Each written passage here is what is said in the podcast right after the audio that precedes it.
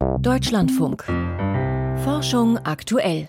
Mit Lennart Püritz herzlich willkommen. Sie wurden vor 2000 Jahren von Asche und Lavabrocken bedeckt und so sehen sie auch aus. Papyrusrollen aus Herculaneum, der Nachbarstadt von Pompeji, die im 18. Jahrhundert ausgegraben wurden.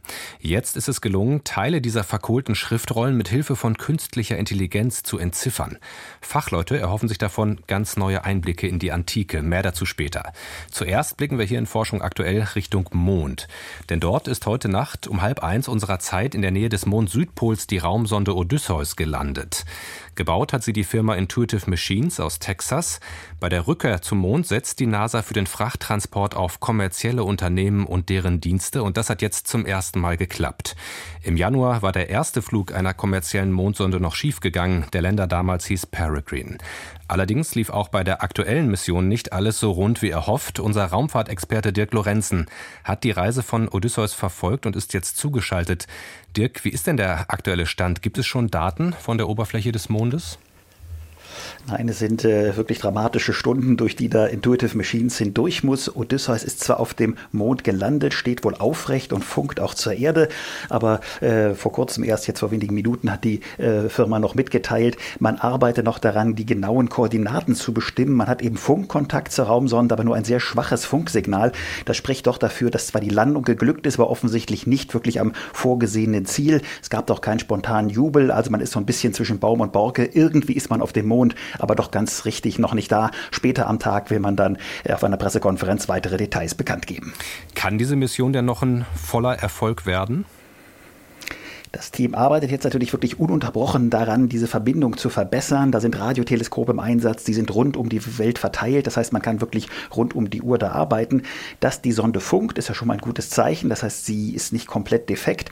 Aber man muss jetzt sich auch beeilen, dass man wirklich die Daten bekommt. Man möchte natürlich Fotos haben, die wissenschaftlichen Daten. Dem Team läuft ein bisschen die Zeit davon. In einer Woche geht nämlich am Landeplatz von Odysseus die Sonne unter.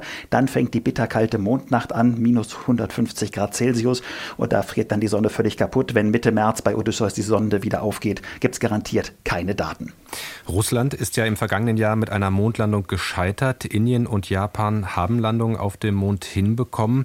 Wie wichtig wäre vor diesem Hintergrund jetzt ein Erfolg der Odysseus-Mission? Überragend wichtig für die NASA, denn die letzte US-Mission, die auf dem Mond gelandet ist, war Apollo 17 vor über 50 Jahren. Die NASA muss jetzt eben zeigen, dass ihr Ansatz, den Frachttransport mit kommerziellen Firmen äh, vorzunehmen, dass der wirklich funktioniert. Man will da ja Geld sparen und hofft eben irgendwie mit Billigflügen da zum Mond zu kommen. Bisher ist die Bilanz aber eben doch sehr durchwachsen. Mhm. Wenn diese Mission jetzt doch gelingt, wenn es klappt, dass dieser Länder in den Regelbetrieb geht, was soll die Sonde dann auf dem Mond tatsächlich tun? Welche Daten soll die sammeln und liefern? Wichtigste wäre eben wirklich Kontakt erstmal zu bekommen. Das muss wirklich erstmal klappen. Das war das absolute Hauptziel. Und dann hofft man eben wirklich, dass man dort wissenschaftliche Daten gewinnen kann. Es ist ja so eine Gemischung aus Wissenschaft und Kommerz. Es ist ein Kunstwerk auf dem Mond, ein kleines Teleskop, das die Milchstraße beobachten soll, noch ein paar andere Dinge von privaten Auftraggebern. Und die NASA hat eben einige Messinstrumente und Experimente an Bord. Da geht es zum Teil ums Einstauben, um die kosmische Strahlung, aber vor allem hat man ein neuartiges Gerät an Bord, mit dem man die Flughöhe dieser Sonde messen konnte. Und das kam heute Nacht sogar zum Einsatz, denn Intuitive Machines, das Flugteam, hat gemerkt, das eigentliche Höhenmesssystem von Odysseus war ausgefallen und zum Glück durch Zufall hat die NASA eben ein ganz ähnliches, neuartiges Gerät an Bord. Man hat schnell umprogrammiert, ist dann mit dessen Hilfe dann tatsächlich gelandet.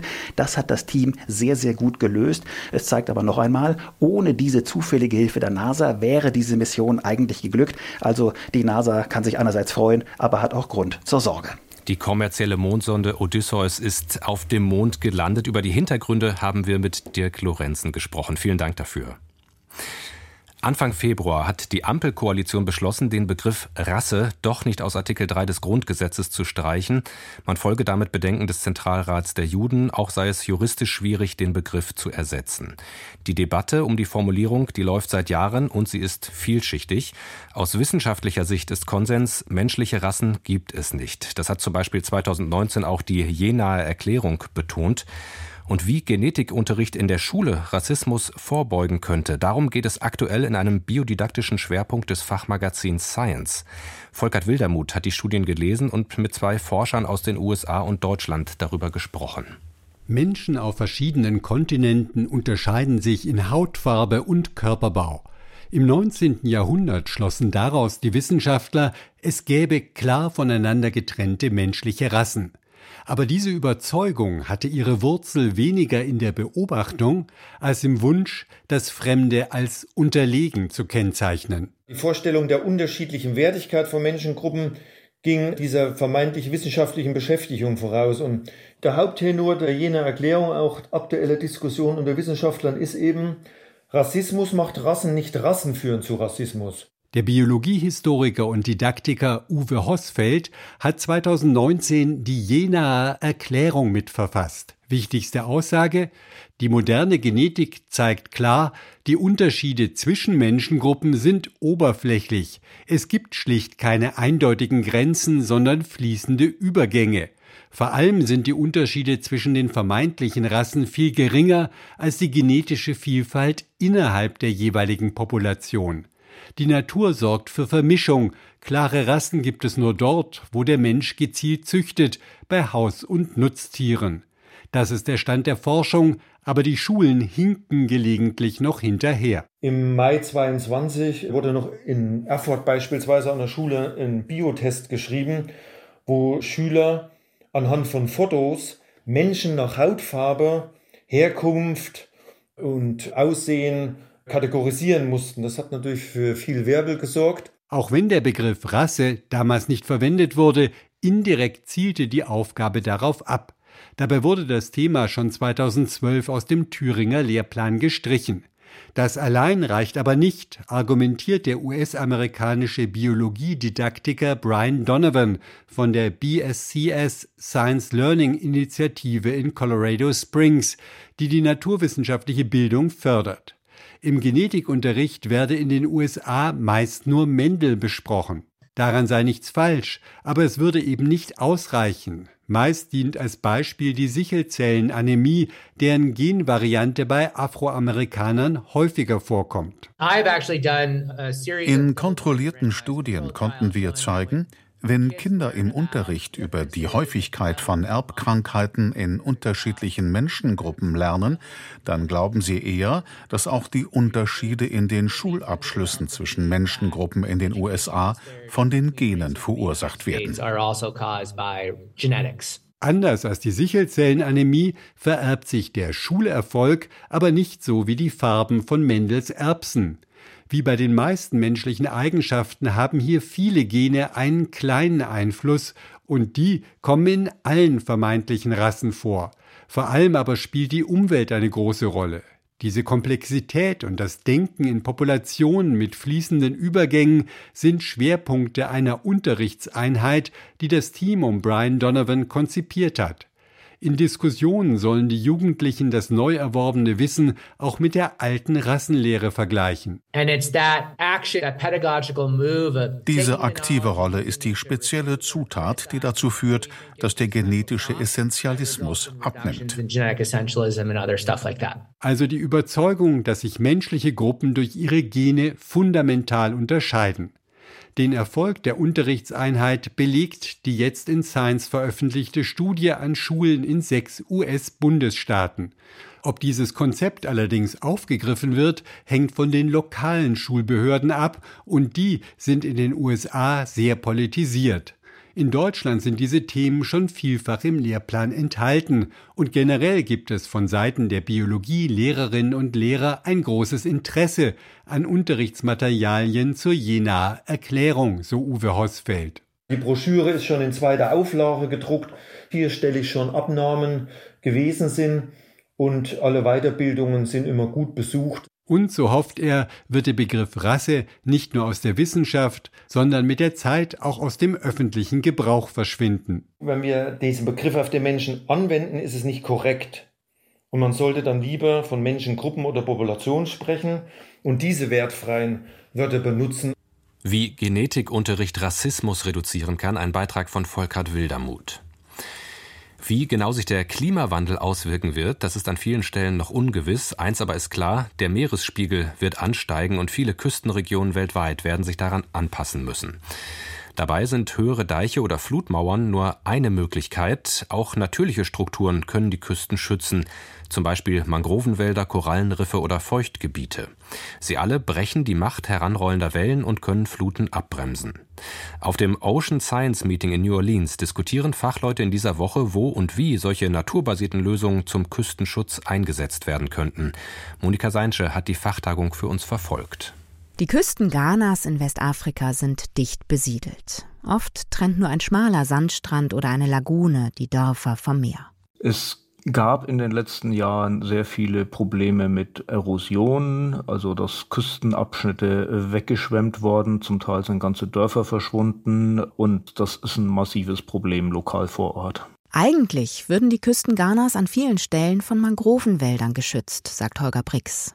Er leitet die Abteilung Globale Küste am Helmholtz-Zentrum Hirion in Geesthacht. Aber große Teile dieser Wälder wurden gerodet, für Feuerholz oder Bauholz.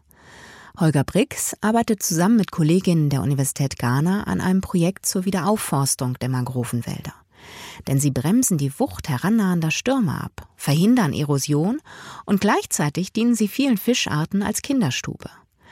Trotzdem helfe es nicht, einfach nur neue Bäume zu pflanzen, sagt er. Die Idee ist natürlich, dass es alternative Lebensentwürfe für Leute geben kann. Also sei es jetzt dadurch, dass über Mangroven auch die Fischzucht intensiviert werden könnte, weil eben Mangroven auch Gründe sind, wo Fischeleichen und Fischzucht entwickelt werden kann und so. Eine andere Geschichte ist, dass man versuchen kann, daraus so eine Art Ökotourismus-Schiene zu fahren. Eine weitere Geschichte ist, dass man durch die Erstellung von zusätzlichen zusätzlichen Mangrovenbeständen sogenannte Carbon Credits damit Geld machen kann. Also Carbon Credits sind so dieser, ich sag mal, Ablasshandel, wenn wir im Norden zu viel CO2 verbrauchen, dass dann eben CO2 durch diese Mangroven wieder gebunden wird und aus dem atmosphärischen Kreislauf entnommen wird. Zeitgleich arbeiten Holger Brix und seine Kollegen an digitalen Kopien der Küstengewässer Ghanas. Damit können sie in Computermodellen dann untersuchen, welchen Einfluss die Wellen haben und an welchen Stellen neue Mangrovenwälder die Küsten besonders effizient schützen könnten. Auch Julia Hopkins von der Northeastern University will Küsten schützen. Allerdings in einem Gebiet, das schon lange nicht mehr natürlich ist. Die Stadt Boston wurde ursprünglich ins Marschland an der US-Atlantikküste gebaut. Um die natürlichen Feuchtgebiete, die die Küste früher geschützt haben, wiederherzustellen, müssten daher Millionen Menschen umgesiedelt werden. Stattdessen ist Julia Hopkins Idee, technische Küstenschutzmaßnahmen mit solchen zu kombinieren, die der Natur abgeschaut wurden. Das könnte zum Beispiel eine Flutmauer sein und davor ein Uferstreifen mit Dünengras oder anderem Bewuchs. Dann muss die Mauer nicht ganz so hoch sein, weil die Vegetation davor beim Abpuffern der Wellen mithilft. Und wenn kein Sturm ist, können die Bewohner der Stadt immer noch vor der Mauer am Strand spazieren gehen. Außerdem arbeitet Julia Hopkins an künstlichen schwimmenden Feuchtgebieten, die Teile der Stadt schützen könnten. Es ist ein Netzwerk zahlreicher runder Plattformen mit jeweils etwa einem Meter Durchmesser. Auf jeder der Plattformen soll nach oben hin Seegras wachsen und nach unten Algen. Verbunden sind die einzelnen Plattformen durch Seile miteinander. Im Labor und im Computermodell bremst dieses System sehr effizient Wellen ab und mildert Überschwemmungen. Ob es das auch in der Realität tut, sollen bald die ersten Prototypen im Hafen von Boston zeigen. Mangrovenpflanzen, Feuchtgebiete anlegen, Monika Seinsche über Projekte zum Küstenschutz. Sie sehen aus wie sehr alte Bananen oder eine schwarz gefärbte Frühlingsrolle, verkohlte Papyrusrollen aus dem antiken Herculaneum. Die römische Stadt wurde, wie Pompeji, vor rund 2000 Jahren beim Ausbruch des Vesuvs zerstört. Als dort im 18. Jahrhundert eine Bibliothek mit hunderten Schriftrollen freigegraben wird, lassen sich die nicht ausrollen, geschweige denn lesen. Doch das hat sich dank moderner Methoden inzwischen geändert. Inzwischen konnten die ersten Passagen dieser Texte tatsächlich entziffert werden. Drei junge Forscher erhalten dafür den mit 700 200.000 Dollar dotierten Preis der Vesuvius Challenge, ein Wettbewerb, der extra ins Leben gerufen wurde, um die Herculaneum Papyri lesbar zu machen. Mit einem der Preisträger habe ich vor der Sendung telefoniert. Julian Schilliger hat an der ETH Zürich Robotik studiert und ist derzeit bei der Vesuvius Challenge angestellt. Ich habe ihn zuerst gefragt, wie er überhaupt dazu gekommen ist, uralte Papyrusrollen zu untersuchen. Im Internet. Da gibt es zum Beispiel auf Reddit Seiten für Interessierte im Bereich Machine Learning. Und auch Nat Friedman, einer der Initiatoren dieser Challenge, der war bekannt in diesen Bereichen und auch für mich war er bekannt. Und als er dann diese Challenge lanciert hat, da war ich natürlich gerade Feuer und Flamme und es hat genau mein Studiengebiet, das ich hatte als ähm, Informatiker und Robotik und System Controls Master Studiengang von der ETH. Das hat genau meine, meine Fähigkeiten überschnitten und mein Interesse am alten Rom, an Griechenland war auch schon da. Das hat dann auch noch mehr Feuer und Flamme gefangen. Da kamen zwei Welten, diese 2000 Jahre alte Welten, diese neue Technologie, die kamen da zusammen und das hat mich total fasziniert, dass ich da zuerst als Hobbyprojekt angefangen habe, da ein bisschen zu forschen daran. Diese verkohlten, ungeöffneten Papyrusrollen, die drohen in Stücke zu zerfallen, wenn man versucht, die per Hand aufzurollen. Innerhalb der letzten fünf Jahre sind einige dieser Rollen jetzt mittels Computertomographie sozusagen durchleuchtet worden und diese hoch aufgelösten Aufnahmen, die haben Sie und andere dann mit Hilfe von künstlicher Intelligenz untersucht. Wie genau funktioniert dieses Verfahren? Ja, genau. Also diese Rollen, die wurden mit Computertomographie gescannt. Und wenn man jetzt die am Bildschirm anschaut und äh, vielleicht auch in der Mitte halbiert und durchschneidet, dann sieht das sehr ähnlich aus wie auf einem Baum mit seinen Jahrringen. Diese Ringe, die bilden eine Spirale, was die Oberfläche des Papyrus äh, bedeutet. In einem ersten Schritt muss man diese Oberfläche e-, extrahieren virtuell und virtuell ausrollen, damit man dann die Schrift darauf lesen kann. Da ist doch jedoch das Problem, dass diese Schrift nicht von Auge sichtbar ist, da die Tinte mit Kohlenstoff geschrieben wurde. Das ist der schwarze Stoff in dieser Tinte. Und die Papyrusrollen sind auch Kohlenstoff. Da sieht man dann keinen Unterschied mehr im Computertomographie-Scan. Und da setzt dann diese künstliche Intelligenz unsere Algorithmen an, welche dann mit Hilfe von Beispielen, wo Tinte sich befindet und wo nicht, da, wenn man ganz, ganz genau schaut, dann sieht man vielleicht eben doch schon ein bisschen etwas. Da setzt diese künstliche Intelligenz an und macht diese Tinte sichtbar. Jetzt wurden ja schon ganze Passagen dieser Texte erfolgreich mit Hilfe dieser Methodik entziffert. Dafür haben Sie und zwei Teamkollegen ja gerade diesen Preis bekommen, den Sie schon erwähnt haben.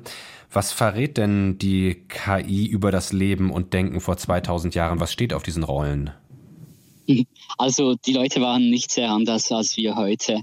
Sie haben sich um die gleichen Dinge im Leben Sorgen gemacht und sich Gedanken darüber gemacht. Jetzt in dieser Schriftrolle beispielsweise geht es um Genuss was macht einem Menschen Freude? Sind Dinge, die weniger oft vorkommen, die rarer sind? Sind die genüsslicher als andere, die wir vielleicht in, im Überfluss haben? Und jetzt dieser Autor in dieser Schriftrolle kommt zum Schluss Nein. Auch zum Beispiel im Bereich Essen, da kann man nicht sagen, dass etwas, das knapper ist, besser schmeckt. Wie geht es denn jetzt weiter? Also einmal mit den Papyrusrollen und dann konkret mit Ihrem Projekt. Genau, also momentan sind circa 800 Papyrusrollen bekannt, die ausgegraben wurden. Man hofft, dass noch etwa 10.000 im Boden sind. Wir wollen die alle natürlich ausgraben und lesen. Und für jetzt nächstes Jahr haben wir vier solche Papyrusrollen gescannt und das Ziel ist, 90 Prozent von jeder von diesen zu lesen. Vielleicht noch wichtig zu sagen ist an dieser Stelle, dass die meisten dieser Schriftrollen auf Griechisch geschrieben sind. Aber es gibt auch einige, die Latein als Textsprache haben. Das ist dann Aufgabe der Papyrologen, die diese Schriftzeichenstücke entziffern und den Inhalt interpretieren. Verkohlte Papyrusrollen lesen mit KI, ein Datenschatz, von dem sich Fachleute noch tiefe Einblicke in die Antike erhoffen. Wir haben mit Julian Schilliger darüber gesprochen. Und hier geht es weiter mit Lucian Haas und den Wissenschaftsmeldungen von heute. Aufforstung wird als Mittel im Kampf gegen den Klimawandel überschätzt. Das berichten britische Forscher im Fachmagazin Science. Wälder wirken kühlend, indem sie der Atmosphäre CO2 entziehen. Doch knapp ein Drittel dieses erwünschten Effekts wird durch zwei andere Effekte wieder aufgehoben. Das zeigen umfangreiche Simulationsrechnungen mit Klimamodellen. Erstens emittieren Wälder flüchtige organische Verbindungen. Diese tragen dazu bei, den Gehalt anderer Treibhausgase wie Ozon und Methan in der Atmosphäre zu erhöhen. Zweitens strahlen dunkle Waldflächen weniger der einfallenden Lichtenergie direkt in den Weltraum zurück. Der damit verbundene Erwärmungseffekt werde in der Klimabilanz von Wiederaufforstungsprojekten bisher zu wenig berücksichtigt, so die Forscher. Manche Hunde zeigen ADHS-ähnliche Symptome. Sie können nicht still sitzen, rennen wild umher und lassen sich leicht ablenken.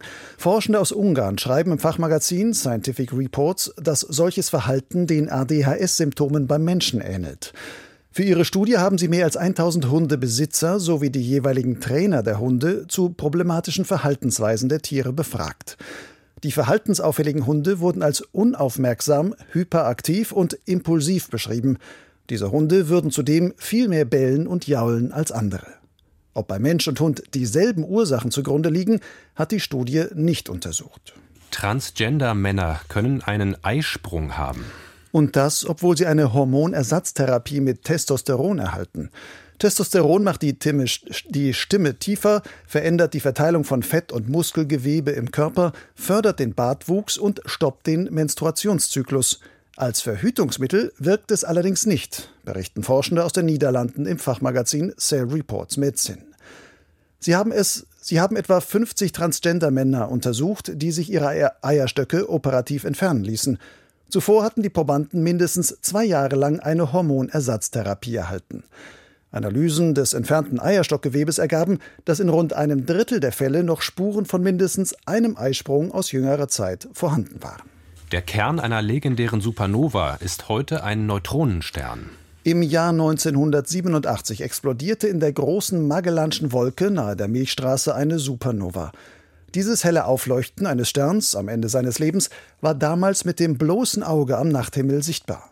Seither fragten sich Astronomen, was ist am Ende von der Supernova übrig geblieben? Vielleicht ein schwarzes Loch? Beobachtungen mit dem James Webb Weltraumteleskop haben nun erstmals eine Antwort geliefert. Die Instrumente fingen Signale auf, die belegen, dass sich in der Kernregion der früheren Supernova heute ein Neutronenstern befindet. Schon vor 30 Jahren hatten Simulationsrechnungen darauf hingedeutet, doch erst mit dem James Webb Teleskop waren die für einen Beweis nötigen Beobachtungen möglich. Die Studie ist im Fachmagazin Science erschienen. Forschende haben zwei weitere seltene Nebenwirkungen von Corona-Impfstoffen entdeckt. Die Vakzine können in sehr seltenen Fällen auch eine Entzündung des Rückenmarks und entzündliche Schwellungen des Gehirns auslösen. Die Fallzahlen sind jedoch so gering, dass der Nutzen der Corona-Impfung das Risiko noch bei weitem überwiegt, heißt es in einer Studie im Fachjournal Vaccine. Diese seltene Krankheitsbilder überhaupt als Nebenwirkung zu erkennen, war nur möglich durch die statistische Auswertung riesiger Mengen von Gesundheitsdaten. In die Studie flossen anonymisierte Daten von 100 Millionen Menschen aus acht Ländern ein. Diese hatten Corona-Impfstoffe von Pfizer, Moderna und AstraZeneca erhalten. Sternzeit, 23. Februar. Der kleinste Vollmond des Jahres. Morgen Nacht strahlt der vollbeleuchtete Mond im Sternbild Löwe. Er erscheint so klein wie sonst nie in diesem Jahr. Den Sonntagnachmittag läuft unser Begleiter durch den erdfernsten Teil seiner Bahn. Unser Trabant zieht auf einer elliptischen Bahn um die Erde. Seine Entfernung beträgt im Mittel gut 380.000 Kilometer. Allerdings schwankt sie um plus minus 6 Prozent. Im Laufe eines Jahres steht der Mond mit allen Phasen mal in Erdnähe und mal in Erdferne. Mal ist unser Neumond besonders nah, mal besonders fern, mal eine Sichel, mal der Halbmond, mal der Vollmond. Morgen kommt es zum diesjährigen Vollmond in Erdferne. Manche sprechen vom Mikromond. Das ist das Gegenteil vom Supermond im September. Dann ist der vollbeleuchtete Mond der Erde besonders nah. Diese inzwischen recht populären Begriffe kommen aus der Sterndeuterei, nicht aus der Wissenschaft.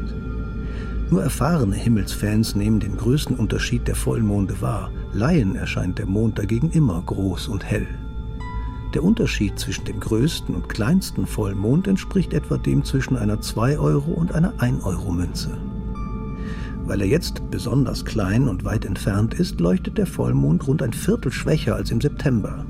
Dennoch ist diese Nacht keineswegs finster, denn der Vollmond reflektiert immer sehr viel Sonnenlicht und drei Viertel von extrem hell sind immer noch sehr hell.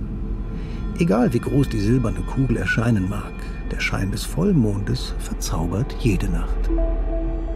Mit dem Mond hat diese Ausgabe von Forschung aktuell begonnen. Mit dem Mond geht sie auch zu Ende. Mein Name ist Lennart Püritz. Danke fürs Zuhören und bis bald.